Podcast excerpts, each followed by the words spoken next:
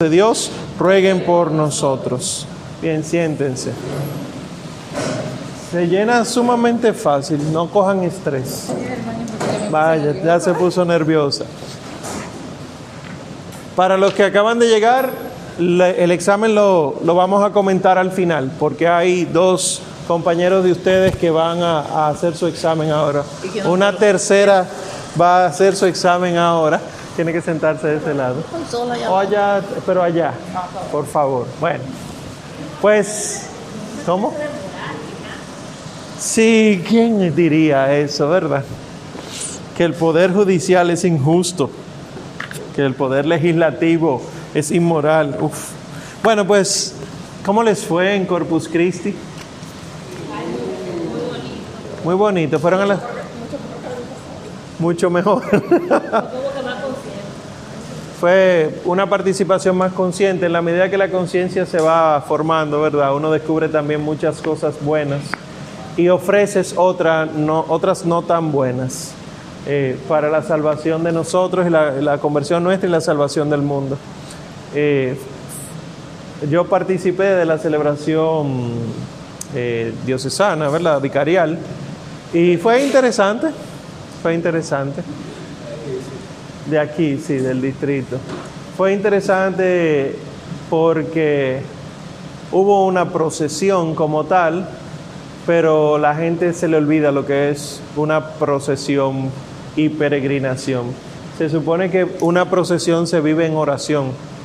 Y yo no sé si en las que participaron ustedes se dieron cuenta que la gente llega un momento que se pone a hablar en medio ¿verdad? De, de la caminata y le dicen caminata eh, hay una caminata antes de la celebración. No, esa caminata es procesión. Es de las pocas veces en las que el pueblo va detrás de Cristo caminando con Él.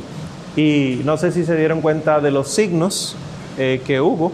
El dosel, lo que tapaba al Señor, el paño humeral, el, que, el que agarraba ¿verdad? la custodia, cómo era la custodia, el orden en el que iba la procesión, etcétera.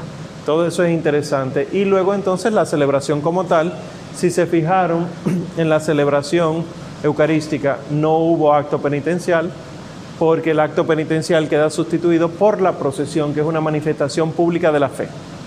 Son unos detallitos que uno como que por la caminata, todo esto entre comillas, uno está en otra cosa, que el calor, que no sé qué cosa. Pero ching a ching, quedan más años para seguir viviendo Corpus Christi como Dios manda. El día de Corpus se recibía indulgencia plenaria. Eh, si no lo sabían, ya lo saben, ya pasó, falta, viene el año que viene. Eh, y mañana se recibe indulgencia plenaria también. Eh, si alguien no tiene idea de lo que es indulgencia plenaria, aclararé. Cuando uno peca, el alma se apega a muchas cosas malas de ese pecado. Te confiesas y recibes el perdón del pecado, pero el apego a lo malo queda en el alma. Y la indulgencia lo que viene a hacer es una limpieza de ese apego, de lo que se conoce como pena temporal, una limpieza, un perdón de eso, para que entonces tú puedas caer menos fácilmente en ese pecado. Pues la plenaria es de todos los pecados confesados. La parcial es solamente de los pecados confesados en la confesión última. Esto es chulo, esto es chulísimo. La, indulgencia parcial se recibe tantas veces eh, como tú quieras recibirla en el día. Hasta 100 veces tú puedes recibir indulgencia parcial. Pero la plenaria se recibe solamente una vez al día. Y la iglesia concede indulgencia plenaria en eh, fiestas específicas. Por ejemplo, mañana Sagrado Corazón de Jesús con la oración de reparación al Sagrado Corazón de Jesús, el Dulcísimo Jesús se llama, o Dulce Jesús, eh, que se hace con las, siempre las condiciones que la iglesia manda, que es confesar los pecados, comulgar con la intención de la indulgencia, orar por las intenciones del Santo Padre y hacer ese, en este caso sería la oración de reparación. Bien, bueno. Pues qué bueno que le fue bien en Corpus Christi. No, la confesión no tiene por qué ser el mismo día, pero sí hay que tener intención de recibir la indulgencia en la confesión. O sea, si yo me confesé la semana pasada para eh, y tuve la intención de la indulgencia de mañana, ya esa es válida. Ahora la comunión sí debe ser el mismo día. y la oración por el Santo Padre y la oración en este caso de, de la reparación, sí, tiene que ser el mismo día. Todo eso está en un documento que se conoce como Enquiridium Indulgenciarum. Enquiridium es compendio, el compendio de las indulgencias de la iglesia, que lo emite o lo actualiza constantemente la penitenciaría apostólica. La penitenciaría apostólica es el organismo de la Madre Iglesia que se encarga de conceder indulgencias o de imponer penas a los fieles para que puedan obtener la indulgencia. Todo eso está en internet. Recibir la comunión no necesariamente tiene que ser ir a misa. No necesariamente tiene que ser ir a misa, es cierto. Para recibir la comunión no hay por qué participar de la Santa Misa, es cierto. Pero la iglesia siempre prefiere la comunión dentro de la misa. Quiere decir que si por alguna razón no participaste de la Santa Misa, puedes solicitar la comunión al Padre o a un ministro ¿verdad? adecuado para que te dé la comunión. Yes. Si no lo sabían, ya lo saben. Sí. Entonces vas a mandar ese comentario en cualquier momento de la misa, por ejemplo, a ti se te hace tarde, eh, llegas después del Evangelio, ya en plena homilía, tú puedes, entonces, Sí, la iglesia dice en el Código de Derecho Canónico que oír misa entera es para cumplir el precepto. Yo voy a misa de domingo y llego tarde, esa misa no me vale por el precepto. Ahora puedo comulgar. Lo que ha habido es un vacío. Después del Concilio Vaticano II, como se cambiaron tantas cosas, se agregaron muchas cosas, se eliminaron muchas cosas, hay muchos vacíos normativos. Anterior al Vaticano II se decía, si se llega para el Santo Evangelio todavía se puede comulgar, porque lo que nosotros conocemos ahora como liturgia de la palabra y liturgia eucarística no se conocía así. La liturgia de la palabra de hoy se conocía como misa de los catecúmenos y la liturgia eucarística se conocía como misa de los fieles. Entonces los catecúmenos, entiendan qué es lo que estoy diciendo con catecúmenos, ¿verdad? Exactamente, en proceso de bautizarse.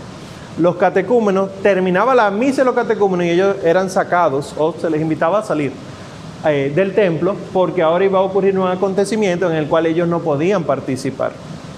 Eso se le cambia el nombre con el Concilio Vaticano II, liturgia de la palabra, liturgia eucarística. Ya los catecúmenos sí participan de la celebración completa y entonces hay este vacío jurídico que no norma nada y hay quienes dicen, si yo llego al Evangelio puedo comulgar, pero no se dice la importancia de la liturgia de la palabra, ni se dice la importancia de la liturgia eucarística y mucho menos se habla del precepto. Entonces, ¿qué es lo que dice oficialmente la Madre Iglesia en el, en el Código de Derecho Canónico? Que sí se puede comulgar, incluso fuera de la misa. Yo puedo ir donde un sacerdote todos los días, ah, porque el único tiempo que tengo libre son las 2 de la tarde y no dan misa, y él puede darme la comunión si él sabe que yo soy una persona fiel, que se forma, que cumple todas las normas y los mandamientos. Ahora, las misas de precepto son, se cumple con el precepto si se oye entera la misa. Eso es, desde el canto de entrada hasta la bendición final. Heavy. Bien. Bueno, pues hoy sus lecturas, ¿qué tal les fue? Una lectura sencilla, digerible. No leímos, estábamos de vacaciones, Omar. No, no eran vacaciones. Sí, yo lo sentí así también. Una lectura corta sobre la ley moral. ¿Alguien que leyó quiere comentar algo? yo un resumen de qué es cada una de las leyes que tú vas a dar un resumen. para ver si estoy correcto. Ah, pero habla duro. Ah, ok. Habla duro con gripe, entonces. Entonces, Aquí no. eh, tratamos tres tipos de leyes dentro de, dentro de la lectura. La ley, la ley moral, la ley antigua y la ley nueva o evangélica. La ley moral es, desde mi perspectiva, como la constitución del ser. Son aquellas leyes que tienen que intrínsecas en, en la razón del hombre y que nos tienen a, ¿Están hacer el oyendo? bien. Se oye allá. De esa misma manera es que el Señor nos ha nos formó. La ley antigua es la ley, es la ley que el Señor le entrega a Moisés, el decálogo, que sirve como base, vamos a ponerlo así, como para encaminar al pueblo que había en el momento. Y desde mi perspectiva también la veo como si fuera una ley estática, en el sentido de que te dices de cosas que tú te tienes que apartar y cosas básicas que tú tienes que realizar. No mates, no, no mires a la mujer de otro, respeta a tus padres, eh, entre otros, no robes. En cambio, la ley nueva, que es la ley que establece el Señor en el Sermón del Monte, eh, nos da una ley que es más activa, en el sentido de que nos manda a hacer, a realizar acciones de las, las distintas bienaventuranzas. Y ya, eso. Ah, ok. La ahí no iba. Sí, se puede decir que es un buen resumen. Eh, solamente agregando que la ley moral es la totalidad de la ley, en- de Dios en el hombre. O sea, Dios es la ley, porque Él es la palabra. Nuestro Señor Jesucristo es la palabra y Él es Dios. Y la ley es ley porque hay quien legisla, pero hay un grupo que debe saber convivir con el legislador y entre sí. Entonces Dios es ley. La manera en la que Dios imprime su ley en el hombre, a mí me encanta una imagen ahí eh, de- del anillo en, en- el- con la lacra, con el, el sello, ¿verdad? Que se queda impresa la imagen, pero la imagen sigue estando en el anillo, no se le quita el anillo. Así fue la ley de Dios en nosotros. La manera en la que Dios imprime en nosotros su ley divina, en nosotros se llama ley moral porque yo no puedo tener una ley divina pura porque no soy divino puro. Entonces, ¿qué pasa? Que con el pasar de los tiempos, la ley moral aplicada a la comunidad se reduce aún más. Y entonces, en el Antiguo Testamento serían los diez mandamientos. Los diez mandamientos son la perfección escrita que está por debajo de la perfección moral que está por debajo de la perfección divina. O sea, los diez mandamientos son la ley de Dios, pero no son la ley de Dios perfecta en su plenitud. Exactamente. Entonces, ¿qué tuvo que hacer Dios? Él mismo, el legislador, venir y explicar la ley. No he venido a abolir la ley, sino a darle cumplimiento. Explicar la ley no solamente con palabras, sino con obras, y su obra máxima fue la muerte de él, del legislador. Entonces, en las bienaventuranzas, o más que solo la bienaventuranza, en el sermón de la montaña completo, uno ve lo que Dios quiso que el hombre empezara a vivir en un principio, pero que el hombre no supo llevar a cabo por la concupiscencia. Entonces, en, en cuanto al aspecto moral, Dios lo que hace es dar normas, el hombre la daña y Dios viene y vuelve y recalca la norma para llevarse al hombre para allá arriba. Porque las normas lo que deben hacer es que el hombre se salve. Que como en el Antiguo Testamento es pura concupiscencia y no tenemos al legislador con nosotros, las normas de Dios, los diez mandamientos son prácticamente vallas. O sea, camina por aquí, no te salga de ahí. No son limitaciones, porque fuera de esa valla lo que hay es precipicio. Las vallas lo que hacen es encaminar para que al final lleguemos a un gran redil que desde la teología se conoce como cielo, reino de los cielos. Esa es la idea. Pero nosotros vemos, fíjate, por ejemplo, en lo que, lo que tú diste como ejemplo, normalmente en los diez mandamientos uno piensa en lo- del cuarto para hasta el décimo y se le olvidan los primeros tres. El, del 4 al 10 son mandamientos en función de los demás. Honra a tu padre, a tu madre, etc. Y los primeros tres en función de Dios. Y los, esos primeros tres son el fundamento de los otros. Por eso la mayoría de la gente que no conoce eh, lo que dice la iglesia cree que los mandamientos son prohibiciones, porque solamente se queda en el no robarás, no matarás, no codiciarás a la mujer del prójimo, etc. Sin embargo, lo primero es amarás al Señor tu Dios. Que por eso San Agustín dice, ahí se resume la ley entera. Lo dice San Juan también. Eh, eh, ama y haz lo que quieras. Porque los mandamientos vienen natural para nosotros cumplirlo si nos llevamos de Dios, que es el amor. Por lo tanto, si yo amo, yo no robo, yo no miento, etc. Sí, me parece buen resumen. ¿Tú querías decir algo? Sí, eh, me parece interesante el tema de que la ley moral, esa como instrucción de Dios, ese, ese pedacito de Dios que tenemos ahí en el corazón, por así decirlo, y que se expresa entonces en las diferentes leyes que estamos viendo, que será como la gran ley, la moral, que entonces se divide, como que igual se complementa con la ley natural, la ley antigua, la nueva, con el Nuevo Testamento y demás. Entonces... Y después eh, dice, y las civiles y eclesiásticas, dice un numeral. Exacto. O sea- se supone que la ley moral rige toda ley. Se supone. Se supone. Ahí tú has dado en un punto neurálgico de las sociedades actuales. Ahora mismo nosotros estamos legislando sin tomar en cuenta la ley moral.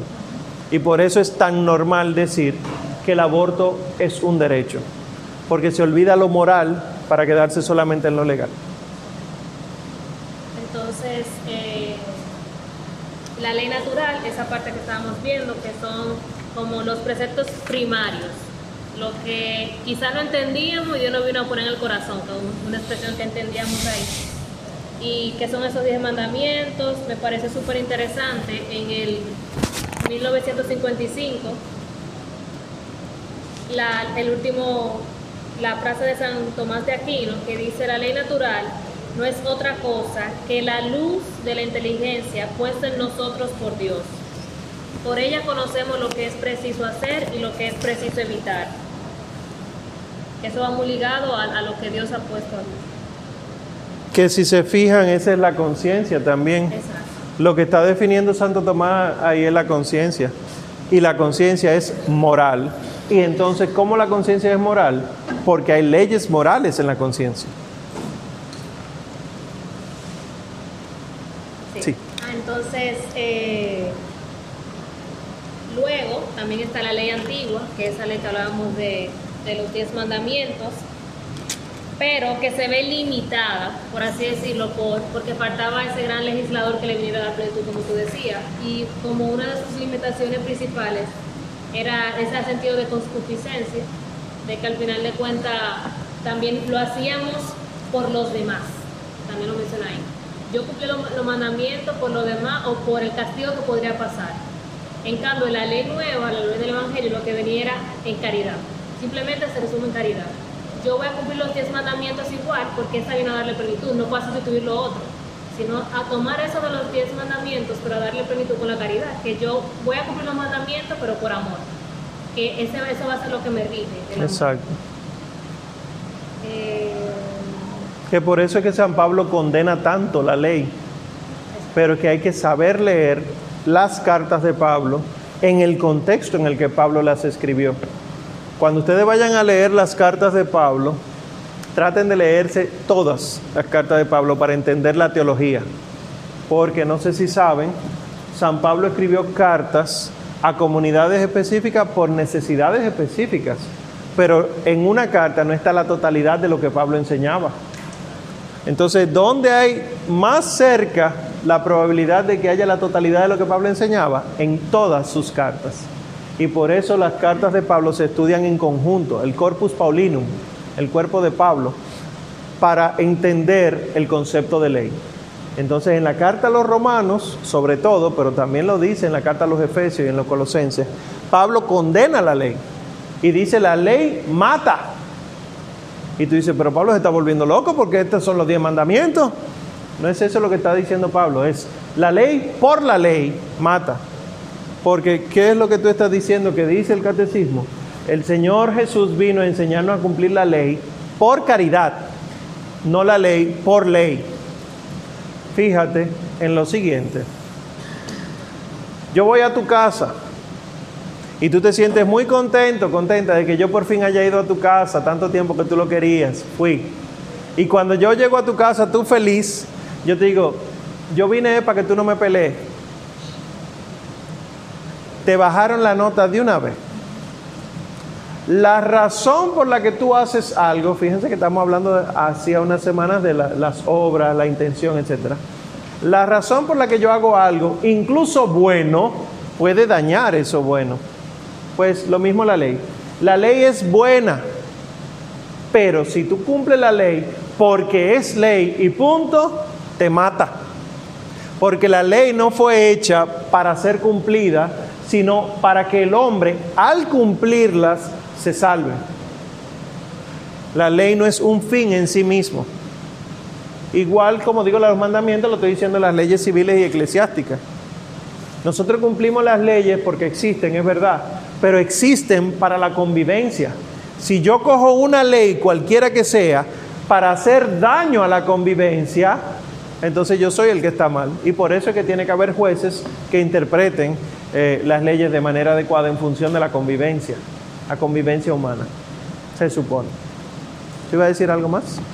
Sí, que también esa parte de la ley nueva dice que viene, aparte de la caridad, viene suscitada y perfeccionada por el Espíritu Santo. Yo tengo una pregunta que podemos responder cuando lo veamos.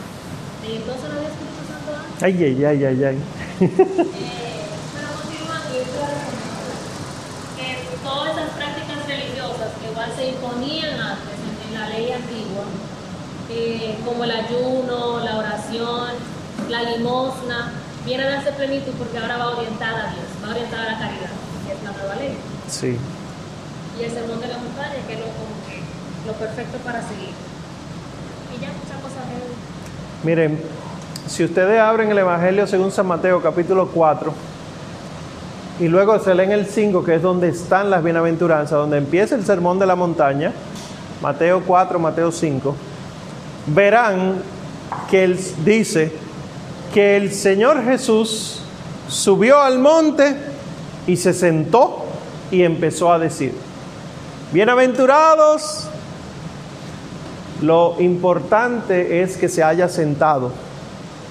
Cuando nosotros estudiemos, después que salgamos del catecismo, vamos a estudiar Biblia, libro por libro. Cuando eh, estudiemos el Evangelio según San Mateo, ustedes verán que es el único Evangelio donde el Señor Jesús es comparado con Moisés, que él mismo dice, Moisés les dijo, pero yo les digo ahora. Moisés es el legislador del pueblo judío. A él fue que se le dieron los diez mandamientos y él empezó a dar normas después de los diez mandamientos. El legislador, el maestro y el rey son los únicos tres que se sientan, legislador, juez, que se sientan. Cuando el Evangelio según San Mateo dice que el Señor Jesús sube a un monte y se sienta y de repente empieza a dar normas, el Evangelio está diciendo, he aquí al nuevo Moisés. Y por eso es que la ley nueva se basa en el sermón de la montaña. Porque el mismo Señor legisló desde la montaña, no para eliminar la antigua ley, sino para darle cumplimiento. Y es muy curioso que el Señor dice, me parece que en el Apocalipsis que lo dice, que Él no vino a quitar ni siquiera una, una iota, una jota de la ley. Que tú dices, ¿y por qué la jota? Porque en griego la letra que menos brega da es la iota.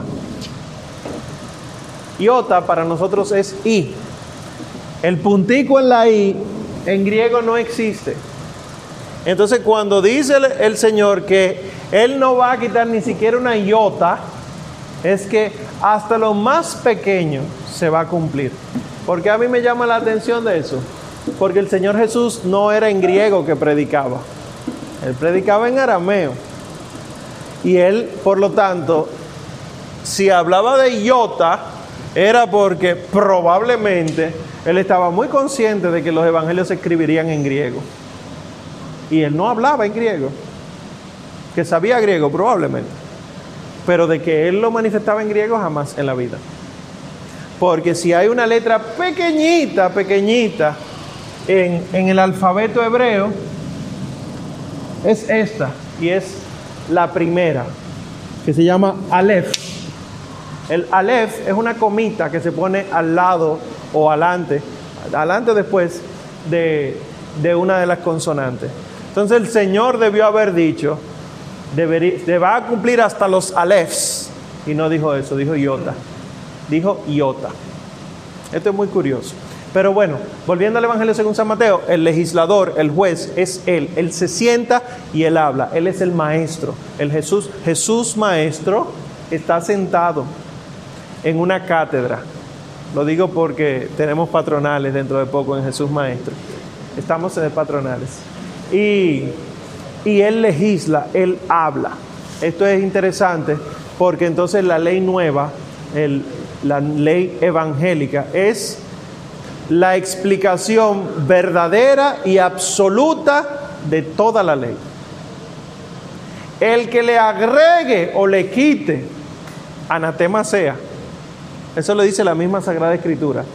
Porque si al Señor Jesús le faltó revelar algo, el Señor Jesús no es la revelación de Dios. Es una parte de la revelación. Oigan la implicación de esto, porque nuestras comunidades, nosotros, atentos a interpretaciones libres de la Sagrada Escritura, interpretamos cosas que la Escritura nunca ha dicho y que la Iglesia nunca ha dicho, y decimos, sí, es que esto es nuevo.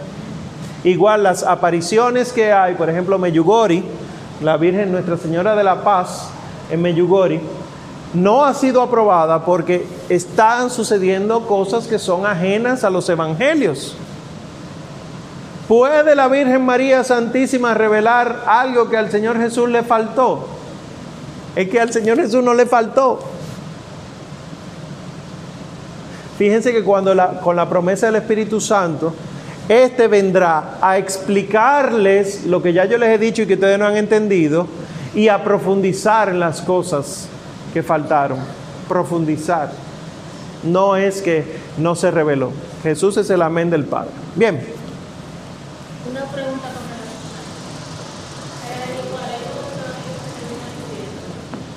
Muchas otras cosas dijo el Señor, lo dice dos veces el Evangelio de Juan.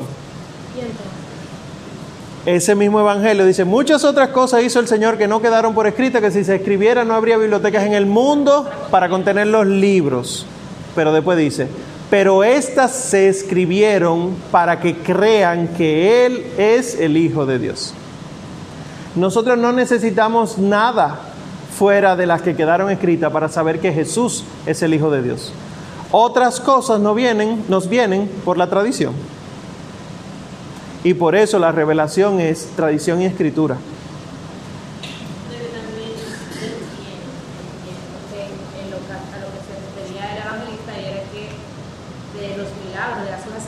Claro. No de lo que, de lo que él dijo, de lo que él enseñó, de, de cátedra. Sí. No a eso. Y fíjate que el evangelista que lo dice es el evangelio, el evangelista en el cual el Señor solamente hace siete milagros.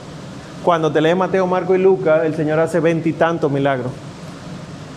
Entonces Juan, siendo el escritor del evangelio, explica que muchas otras cosas quedaron sin escribirse, porque me imagino los cristianos de la época, los que de la comunidad de Juan entendían perfectamente, pero una comunidad que no fue evangelizada por Juan, que recibía el evangelio de Juan, iba a decir, pero esto está incompleto, porque Mateo, Marco y Lucas dicen otra cosa. Muchas otras cosas hizo el Señor que no quedaron por escrito. Ya llegará un momento para estudiar los santos evangelios. Bien, ¿alguien más? Esta es una lectura ligera, como ustedes mismos dijeron. Hay alguien que se ríe por ahí.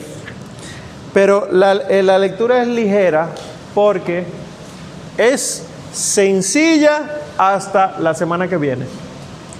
Cuando nos metamos en gracia y en justificación, ahí nos vamos a enredar un poquito. Entonces, es importantísimo entender lo que es la ley, la ley moral, no la ley escrita norma. Es importantísimo porque yo no necesito los diez mandamientos. Oigan, esta herejía que yo estoy diciendo ahora mismo.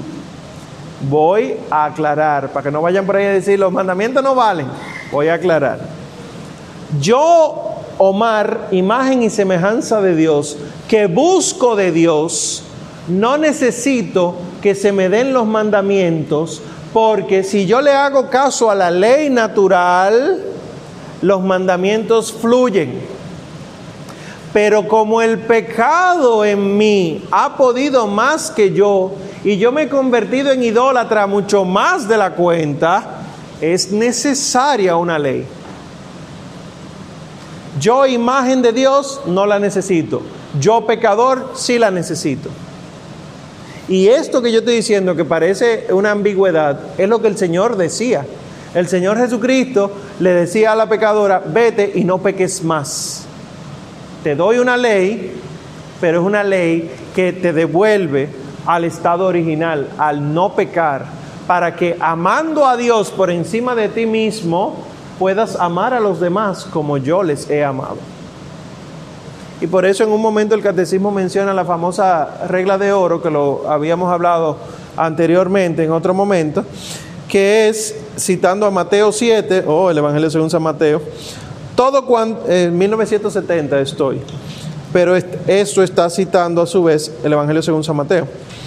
Todo cuanto queráis que os hagan los hombres, hacedselo también vosotros a ellos, porque esta es la ley y los profetas. Miren que él dice, hagan a los demás lo que ustedes quieren que hagan con ustedes, porque esa es la ley y los profetas. ¿En qué momento nosotros vemos la ley y los profetas con nuestro Señor Jesucristo? En la transfiguración. En la transfiguración, que es un episodio que aparece en tres de los cuatro evangelistas, se ve Moisés y Elías, ciertamente Moisés el legislador, Elías el padre de los profetas, pero dice que conversaban con Jesús. No es que solo se aparecen, sino que hablan con Jesús. Pero de los tres, Moisés, el Señor Jesús y Elías, de los tres, ¿cuál de ellos tiene la palabra más verdadera? Por lo tanto, Moisés y Elías hablaban con Jesús, pero era tomando de la palabra original en el principio el verbo, para uno legislar desde el verbo y otro profetizar desde el verbo. Y entonces lo que estaba ocurriendo en la transfiguración, aunque es una transfiguración muestra de un final que viene, también es muestra de lo que ocurrió en un principio. El Antiguo Testamento en la transfiguración tiene sentido porque está diciendo que lo que dijeron la, ley y los profetas, además de decirlo del Señor Jesús, lo dijeron de verdad, porque hablaban con la verdad. Ningún episodio pasa por alto en las cosas de la Sagrada Escritura, ninguno, nada está puesto a lo loco. Después entraremos en Sagrada Escritura. ¿Alguien más? Bueno, pues la Vamos a ir por numerales, está bien. Vamos al 1950, un viaje en el tiempo. La ley moral es obra de la sabiduría divina y se le define como una instrucción paternal, una pedagogía de Dios. ¿Qué es el pedagogo? Ese es el pedagogo. El pedos, peda, el niño, de ahí viene pediatra. El peda es el niño y el goje es el que lleva de la mano. Realmente el pedagogo se debe traducir como la nana, ahora en, términos del siglo XXI, ¿verdad? Pero es el, la institutriz, aquel que toma de la mano a un niño y lo lleva por el camino que tiene que llegar a donde tiene que llegar ese niño. Dios en su pedagogía, si hay pedagogía en Dios, quiere decir que nosotros somos niños para Dios. Y por lo tanto, si somos niños para Dios es porque Él es Padre, Dios. En la pedagogía de Dios, entonces nosotros vemos que Dios nos toma de la mano, pero por medio de la ley. La ley moral es la nana nuestra. Que nos lleva a donde tiene que llevarnos, que es Dios mismo al final de todo. Pues en la... Claro, claro. Es la que prescribe al hombre los caminos, las reglas de conducta que llevan a la bienaventuranza prometida y proscribe los caminos del mal que apartan de Dios y de su amor. Esto es interesante. Porque no solamente te da el buen camino, sino que te dice, ese otro es el mal camino. ¿Recuerdan la subida al Monte Carmelo que hablábamos hace unas cuantas semanas? El camino de solo la ley no te lleva a Dios. Porque la ley es pedagoga, no es el fin. La ley debe llevarnos hacia Dios, pues el camino hacia Dios es con Dios de la mano de la ley de Dios. Eh, Tertuliano, este es 1951, dice algo curioso. El hombre es el único entre todos los seres animados que puede gloriarse de haber sido digno de recibir de Dios una ley. Animal dotado de razón, capaz de comprender y de discernir, de regular su conducta disponiendo de su libertad y de su razón en la sumisión al que le ha entregado todo. El hecho de que nosotros tengamos una ley quiere decir que Dios entiende, muchos de nosotros no lo entendemos, entiende que tenemos razón para entender la ley y tenemos libertad para cumplir la ley. Quiere decir que si Dios me hace a su imagen y semejanza, ¿verdad? Ahí es que reside mi dignidad.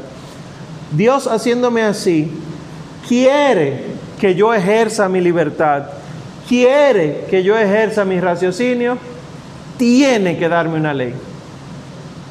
La ley no es una imposición, sino lo más lógico que Dios le daría a un ser humano para que todas sus potencias humanas y espirituales la pueda ejercer. Porque porque hay ley es que yo puedo ejercer mi libertad. Si no hubiera ley, si hubiera anarquía, yo no tengo libertad porque no sé qué es lo bueno para elegirlo. ¿Esto se entiende? ¿Eh? Está grabándose, tú le das para atrás, sí. A decir que lo explica mejor en el paralelo. Ah, tú ves. 301. Decía que la creación, Dios no no se crea por la no dejando de comunicar o de cada, no solo le el ser y existir, sino que mantiene a cada instante el ser. Eso es lo que en esa parte del catecismo se conoce como divina providencia. Es una primera semilla de la divina providencia que tengamos ley moral. ¿Cómo rayos vamos a llegar a ser personas humanas si no tenemos normas que nos rigen como humanos? Entonces Dios nos crea, pero dentro de lo invisible que crea en nosotros, crea las leyes que nos rigen. Así como la naturaleza se crea y hay leyes físicas que rigen la naturaleza, también lo no físico en mí, que sería el alma, las potencias espirituales, etcétera, tiene que tener leyes. Serían leyes metafísicas, más allá de la física. Pues la ley moral sería metafísica, que realmente más que metafísica sería moral. De mos moris, en latín, que lo que significa es casa. De ahí viene eh, morar. ¿Dónde moras? Maestro, ¿dónde moras? Maestro, ¿dónde vives? Mos moris, lo moral, las normas de la casa. Bien, ustedes están como cansados, eso esperando la nota. La ley 1953. La ley moral tiene en Cristo su plenitud y su unidad. Plenitud y unidad. Jesucristo es en persona el camino de la perfección. Miren aquí, si Él es el legislador, la ley no es el legislador, en Cristo sí. El Señor Jesús es el legislador, pero Él es también la ley. Por lo tanto, el Señor Jesús es Dios y el pedagogo que me lleva a Dios. Por eso Él dice, yo soy el camino, pero también dice la verdad, pero también dice la vida. Si tú te pones a comparar estas categorías de palabras, camino y verdad no están en el mismo nivel. Porque el camino tú no lo caminas porque es un camino en sí mismo, sino que tú caminas, tú tomas un camino para llegar a algún lugar. Tu fin es ese lugar, no el camino. pero el Señor Jesús dice que Él es el camino. Que si nos quedamos solo con que Él es el camino, estamos diciendo que Él no es un fin en sí mismo, sino que es una vía. Y Él lo dice en varias ocasiones. Nadie va al Padre si no es por mí. Pero en ese mismo evangelio que dice eso, que es el evangelio de Juan, es cuando Él dice, el Padre y yo somos uno. Él está explicando cosas distintas de la misma verdad. Quiere decir que para yo llegar a Cristo, yo tengo que ir por Cristo. La ley. Quitándole palabra Cristo y poniéndolo como ley, el Señor Jesús es la ley y la ley me lleva a la ley suprema, que es la ley divina, que es el amor. Eso sí se entendió, ¿verdad? Digan algo, por Dios, yo me preocupo. Esta gente que no habla. Entonces, la ley moral o ley divina natural, eh, aclara en un momento, que se llama natural, eso es León 13, el Papa León 13, eh, que dice, no, no es el Papa León 13, tengo que buscarlo, pero dice que la ley se llama natural no porque sea de la naturaleza, sino que es de la naturaleza humana, naturaleza racional. No se llama ley natural porque se encuentre en la creación, sino porque se encuentra en la naturaleza humana. Por eso se llama ley natural. Y esa ley natural entonces es la impresión, la impronta. ¿Habían oído esa palabra? Del Señor Jesús se dice. Se dice del Señor Jesús que Él es la impronta de Dios. Y, y se dice de nosotros que somos la impronta de Jesús. La impronta es lo que dice San Agustín del anillo en la cera, que se queda en la cera la imagen, pero el anillo sigue teniendo la imagen original. Y por lo tanto, se sabe que lo que tenga esa cera, esa lacra, es la marca que tiene, es del que tiene ese anillo. Nosotros tenemos la marca de la ley de Dios y por lo tanto cualquiera que ve mi ley, si pudiera verlo, sabe que yo soy de Dios, porque la marca que tenemos es la de Dios. Y por eso en un momento el catecismo dice que la creación entera lleva la imagen de Dios en sí, porque todo lo creado habla de su creador, trayéndolo un aspecto menos teológico, más de alfareros o de diseñadores o arquitectos, lo que ustedes quieran, ¿verdad? Hay una, hay como una línea que cada artista lleva, hay como una marca propia de cada artista. Piensen en los pintores de aquí, Elsa Núñez, por ejemplo, eh, Cándido Vidó, Las Palomas, eh, piensen en los escultores. O sea, hay algo que identifica que aunque yo no haya visto nunca al autor de ese cuadro, yo diga, ah, eso es un Vidó. ¿Por qué? Porque todas las pinturas de Botero son siempre la, la misma figura.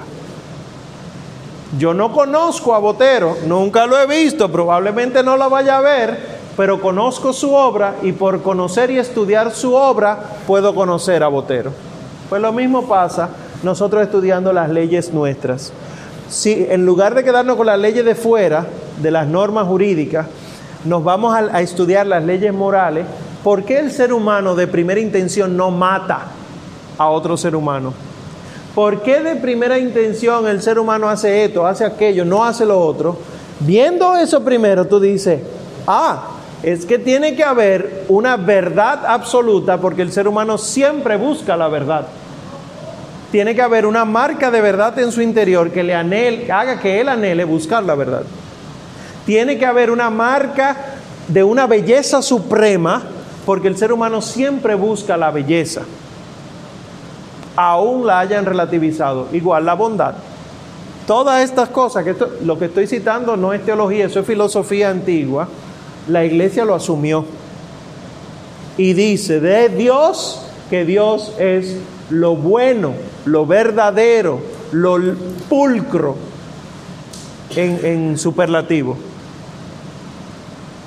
Que para nosotros es un poquito difícil entenderlo si nos quedamos solo con las leyes de fuera. Entonces, en ese sentido, citando a San Agustín, 1958, dice la cita al final, el robo está ciertamente sancionado por tu ley, Señor, y por la ley que está escrita en el corazón del hombre y que la misma iniquidad no puede borrar. Lo malo, aunque todo el mundo lo esté haciendo, seguirá siendo malo. Pero, perdón, pero ¿de dónde ha salido todo eso? ¿Por qué decimos, y si se acepta como un absoluto, que lo malo es malo aunque todo el mundo lo esté haciendo? Desde el punto de vista teológico es que tenemos la marca. Pero desde el punto de vista racional es que hay unos absolutos. Yo no puedo funcionar sin absolutos. ¿Qué es esto? Lo de absolutos. Ahora mismo que hay un relativismo intenso, el mismo relativismo se basa en absolutos. Decir todo es relativo es un absoluto. Y así otras tantas cosas. Porque el ser humano no funciona sin absolutos. Yo tengo que tener parámetros. Algunos filósofos dicen paradigmas, como usted quiera llamarle. Pero tengo que tener una norma suprema de donde salgan todas mis pequeñas normas y en función de cuál yo pueda comparar todo. Nosotros eso lo conocemos como ley moral, ley natural. La iglesia, la gente no le dice así, tristemente. Y dice el catecismo que esta ley natural tiene eh, dos características, 1956 y 1958. Es universal y es inmutable. Pregunta de examen. Espérate que yo te agarré. Un screenshot. ¿Cuá- ¿Cuáles son estas características? Que es universal. Oye, es que absolutamente todos los seres humanos que han existido y existirán tendrán y tienen y han tenido normas morales, leyes morales, la tienen. Eso es lo que es universal. Sea cual sea la realidad sociocultural, económica, política en la que exista, hay una norma moral. Y segundo, que es inmutable, no cambia. ¿Qué es lo que está pasando ahora? Ahora se llama ideología de género, pero yo le digo a ustedes que la ideología de género es una ramita de un gran árbol que tiene muchos años echando raíces profundas en la historia de la humanidad. Y que como ahora se llama ideología de género, denle 10 años y ustedes verán que va a desaparecer. Y se va a hablar de otra cosa. Porque lo de género no es sino un reflejo en el lenguaje de una concepción antropológica sin Dios, que es el absoluto. Si yo quito el referente absoluto del ser humano en el lenguaje, yo tengo que modificarlo para abarcar.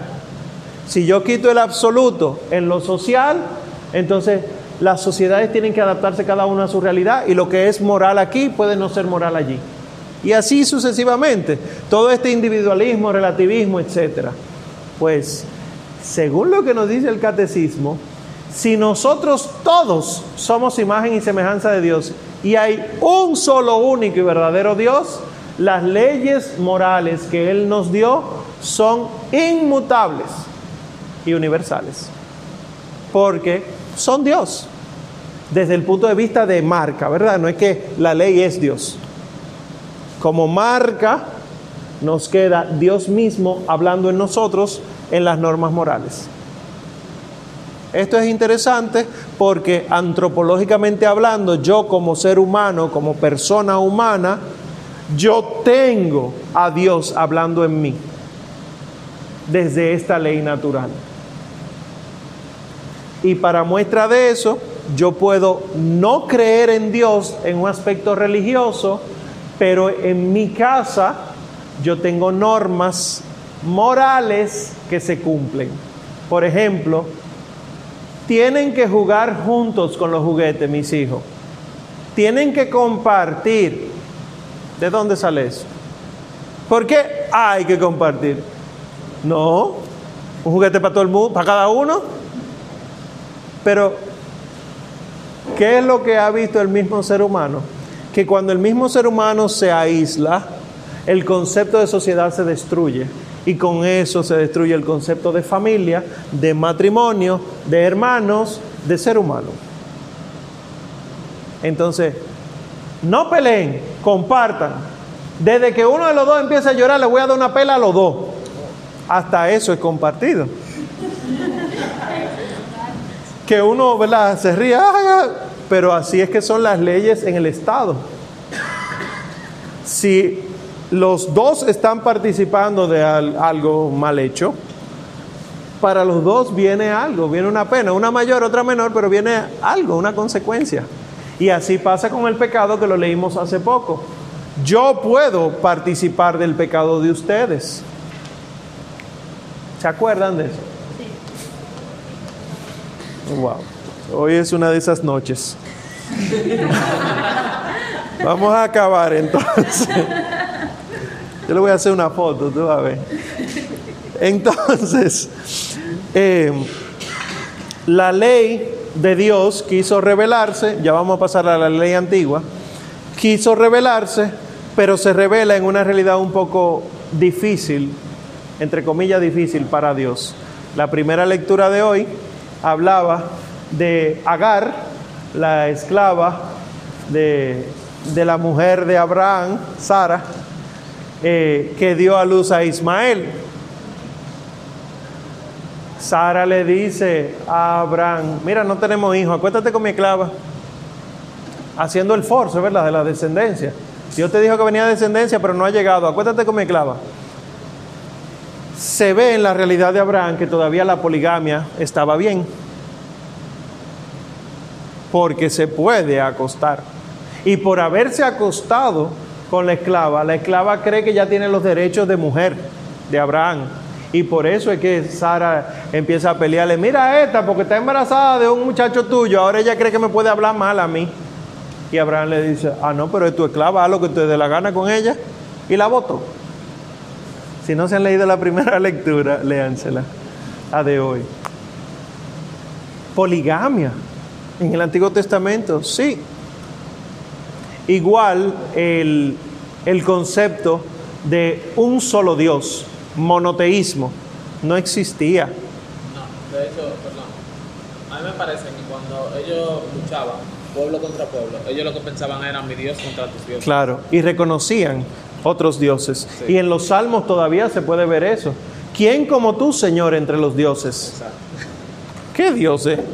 Lo que pasa es que el proceso del ser humano descubrir a Dios desde el pecado le da brega. Y entonces yo, desde mi concupiscencia, yo no puedo descubrir a Dios. Tiene Dios que revelarse y decir, yo soy el que soy. No me va a entender. Hagamos al hombre, el plural majestático. En la teofanía de Mambré, tres hombres le aparecen a, a Abraham. Claro, ellos lo ven todavía como este politeísmo, que no es tanto politeísmo, sino que hay una jerarquía entre los dioses. Y luego entonces se desecha toda esa, idea y surge el monoteísmo que conocemos de los judíos. Y luego entonces Cristo nos dice, sí, es monoteísmo, pero son tres personas. Somos tres personas. Pero ahí en los salmos le están dando un poder, el poder más superior a Dios. Entonces, ¿quién como tú entre los dioses? Sí, sí, de que Dios es Dios lo sabemos, pero el Salmo dice entre los dioses. Creían Pero sabemos que no existen muchos dioses. Entonces, ¿por qué el salmista dice los dioses? Lo que estoy tratando de explicar es que había un concepto de dioses todavía. Que se fue desechando. Entonces, en la revelación de Dios se dan estas primeras normas que son los diez mandamientos, que no voy a, abundar en eso, pero que como dice en 1964, esa ley antigua es una preparación para el Evangelio. ¿Por qué? Porque los diez mandamientos son Evangelio. Cuando se dan los diez mandamientos, ¿para qué se dan?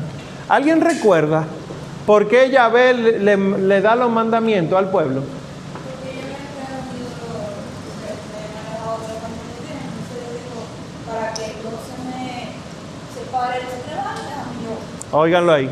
Para que no se me pierdan, es una buena noticia, Porque Dios pudo haber dicho, estos son otros idólatras que se vayan por ahí y se quemen, yo me creo otro pueblo. Para que no se me pierdan, les daré estas normas. Una de las cosas más pesadas es que, habiendo ya las normas, el que desobedecía ese sí se iba para el infierno. Porque ya están las normas. Pero estas normas preparan el evangelio con E mayúscula. Diríamos que esto sería un primer evangelio. Y ya ustedes han comentado suficiente de la nueva ley o la ley evangélica, que es la que da cumplimiento, voy a citar el 1967, da cumplimiento, purifica, supera y lleva a su perfección la ley antigua. Es en las bienaventuranzas que se da cumplimiento a las promesas divinas, elevándolas y ordenándolas al reino de los cielos. Quiere decir que cumplir la ley debe llevarme a la salvación, pero no la ley en sí misma, sino la razón por la que Dios me da estas leyes. Bien, preguntas, dudas, sí. De que el 1965 dice que esa ley evangélica nueva es obra de Cristo y se expresa particularmente en el Sermón de la Montaña. Es también obra del Espíritu Santo. Y a partir de ahí se sigue hablando mucho de que es, la, gra- la nueva gracia, que es la gracia del Espíritu Santo y demás. Entonces viene mi pregunta, si antes no había Espíritu Santo. ¿Había Espíritu Santo antes? Esa pregunta se le hice yo a un párroco. Antes de yo conocer todas las cosas de la fe, yo le dije, pero padre, el Espíritu Santo vino en Pentecostés. Y él me dijo, ajá, ¿y María no quedó llena del Espíritu Santo antes de Pentecostés? Y después me dijo, ajá, ¿y en el principio no se movía el Espíritu Santo sobre la faz de las aguas? Y Samuel. etcétera, ¿verdad? Un larguísimo etcétera. Uno en su ignorancia cree que Pentecostés es la venida del Espíritu Santo. Pero sí, es la venida de la tercera persona, pero es venida en la iglesia. No es que vino por fin, porque está desde el principio con nosotros. Entonces, respondiendo a tu pregunta, sí, el Espíritu Santo ha estado constantemente acompañando. De hecho, el que inspira a los profetas, o mejor, como decimos en el credo, el que habló por los profetas es el Espíritu Santo. Y los profetas son del Antiguo Testamento todos. Entonces mi duda es por qué aquí se hace tanta referencia al Espíritu Santo si desde siempre se ha movido. Porque la plenitud la es en nuestro Señor Jesucristo, pero Él vino a recordarnos las cosas del Señor y a explicarnos las cosas del Señor. Es el Espíritu Santo en nosotros que nos explica la ley. Porque yo sigo teniendo pecado. Yo sigo siendo concupiscente. Cuando me bautizan, el pecado original se me borra y por lo tanto mi alma no tiene esa cadena profunda amarrada al abismo de este mundo, sino que ya esa cadena está rota, tengo otras cadenitas por ahí y el Espíritu Santo entonces me ilustra sobre la ley que yo debo entender. Se podría decir que Pentecostés se manifestó públicamente para que A la iglesia. a la iglesia, sí, porque Él vino en el bautismo del Señor y la gente lo vio. Y se vio al Espíritu Santo en forma de paloma descender en la etcétera. Pero como iglesia, porque si Cristo es la cabeza, la iglesia es y no hay cuerpo sin alma. Desde que el alma se separa del cuerpo, el cuerpo se muere. Entonces, si la iglesia es el cuerpo de Cristo, el cuerpo de Cristo necesita un alma, el Espíritu Santo es el alma de la iglesia. Eso es lo que dice la teología. que entender que el Espíritu Santo vino en un momento, o sea, existe a partir de un momento específico. Sería similar a entender que Jesucristo existe cuando se encarna y no es tampoco. O sea, la Trinidad es desde siempre.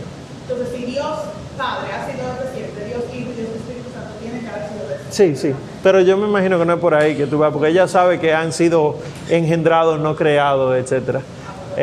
lo que decía era la manifestación del Espíritu Santo como maestro de la ley. ¿Alguna pregunta, duda, aclaración, comentario? ¿Opinión? Sí, tú tienes dos horas apuntando algo ahí y levanta la mano ahora. Es una cátedra que nos va a dar. Cuéntanos. En el 1974 dice, eh, los cristianos evangélicos manifiestan la plenitud viva de una caridad que nunca se ve contenta por no poder darse más. Eso me... me- sido contenta. Yo tengo un signo de interrogación ahí también.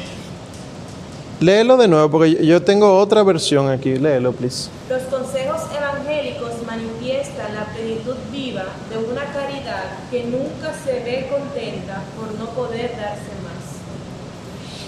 ¿Qué, di- qué dice? 1974. A mí, en la primera oración, el mío dice, manifiestan la plenitud viva de una caridad que nunca se sacia. Es más fácil de entender así. Ahora sí, exacto. Eh, habrá que ver lo que dice el original en latín.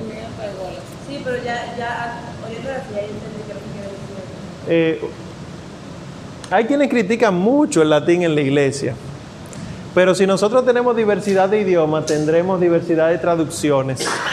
Y fíjense que dentro del mismo idioma tenemos dos traducciones aquí. Eh, cuando esas cosas suceden, hasta en las mismas traducciones bíblicas, uno normalmente se va al original. Yo revisaré el original en latín a ver qué dice. Eh, ¿Perdón?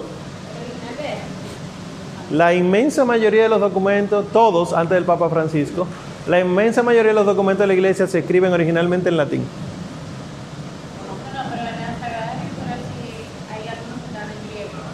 Sí, pero que eso no es un documento de la iglesia.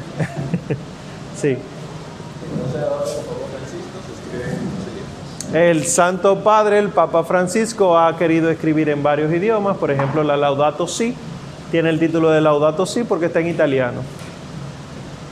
Porque en latín no se dice Laudato Si. Eh, eso es italiano. Alabado seas debe ser Laudetur. Debería haber sido el nombre. Pero bueno, ya esas son cosas que el Santo Padre ha introducido como cambios. Eh, ¿Alguna otra pregunta, duda, aclaración, comentario, Julia? ¿Algo que decir? Sara Vanessa, ¿algo que comentar? No extiende el momento. Gira.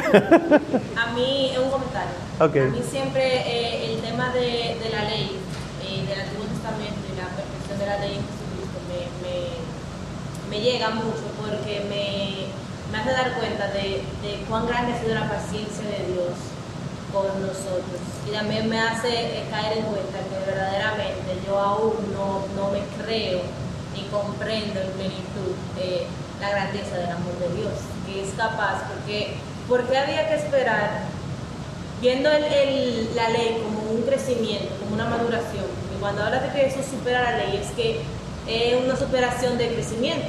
Así como uno primero va al colegio, se supera y va a la universidad, pero del colegio no se borra. Exactamente. Entonces se supera y va a la universidad, se supera y, y adquiere un trabajo en su área, pero lo que tú en la universidad no se borra. Así sucesivamente, el mundo, como tú hablabas, pasamos del mundo pagano, donde estaba eh, politeísta, que sí, poligamia, etcétera, que no había una noción de Dios, se pasa luego a, al monoteísmo, al Antiguo Testamento, a la ley eh, antigua, Sí.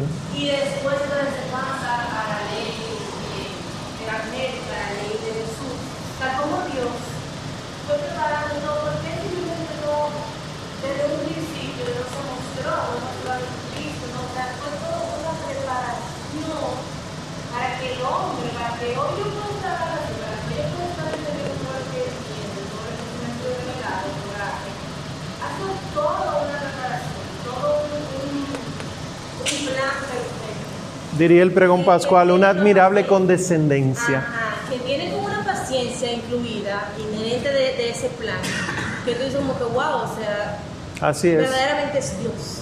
es Dios. Es algo que, que me llama mucho la atención siempre, ese, ese proceso Eh, es la economía de la salvación. Verdaderamente el Señor ha tenido paciencia y todavía la tiene. Porque nosotros somos hijos de la ley evangélica, nosotros no somos hijos de la ley antigua. Nosotros conocemos de Dios por Jesucristo. Y aún así nosotros nos da brega cumplir la ley. Fíjense si Él sigue teniendo paciencia, que dentro de la ley nueva que es Cristo, Él manda el Espíritu Santo como el santificador que explica la ley y no solamente lo mandó en aquel momento, lo manda en cada bautismo, en cada confirmación y se manifiesta en cada sacramento, incluso en las oraciones. Porque sin su ayuda no podemos lograr nada y eso lo dice la secuencia de Pentecostés. Sin ti no hay nada en el hombre que sea bueno, que sea inocente. Entonces, eso es paciencia porque es asegurarnos a, a llegar al cielo. Ah, Me están poniendo tarea aquí. Este es el Catechismus Ecclesiae Catholicae. ¿Qué numeral era? 7.4. Concilia evangelica viva en plenitudine manifestan caritate nunquam contente non amplius donanti. Es como tú lo tienes. No se contenta ni siquiera entregándose totalmente. Eh, la versión tuya es la más cercana a la verdad. Repítela, por favor. Gracias, Julia. Los consejos evangélicos manifiestan la plenitud viva de una caridad que nunca se ve contenta por no poder darse más. Por no poder. Darse más. Por- Pero yo lo entiendo más en el sentido de que nunca se sacia. es que no se sacia en el sentido de que la caridad sí quiere darse, pero la caridad en mí no puede darse. Porque yo te, no, no solo el, el pecado, sino hasta mi limitación física. Cuando el Señor venga a cambiar estos cuerpos mortales, ya la caridad en mí será perfecta y se podrá dar totalmente. Y por eso los santos son santos y son intercesores por excelencia.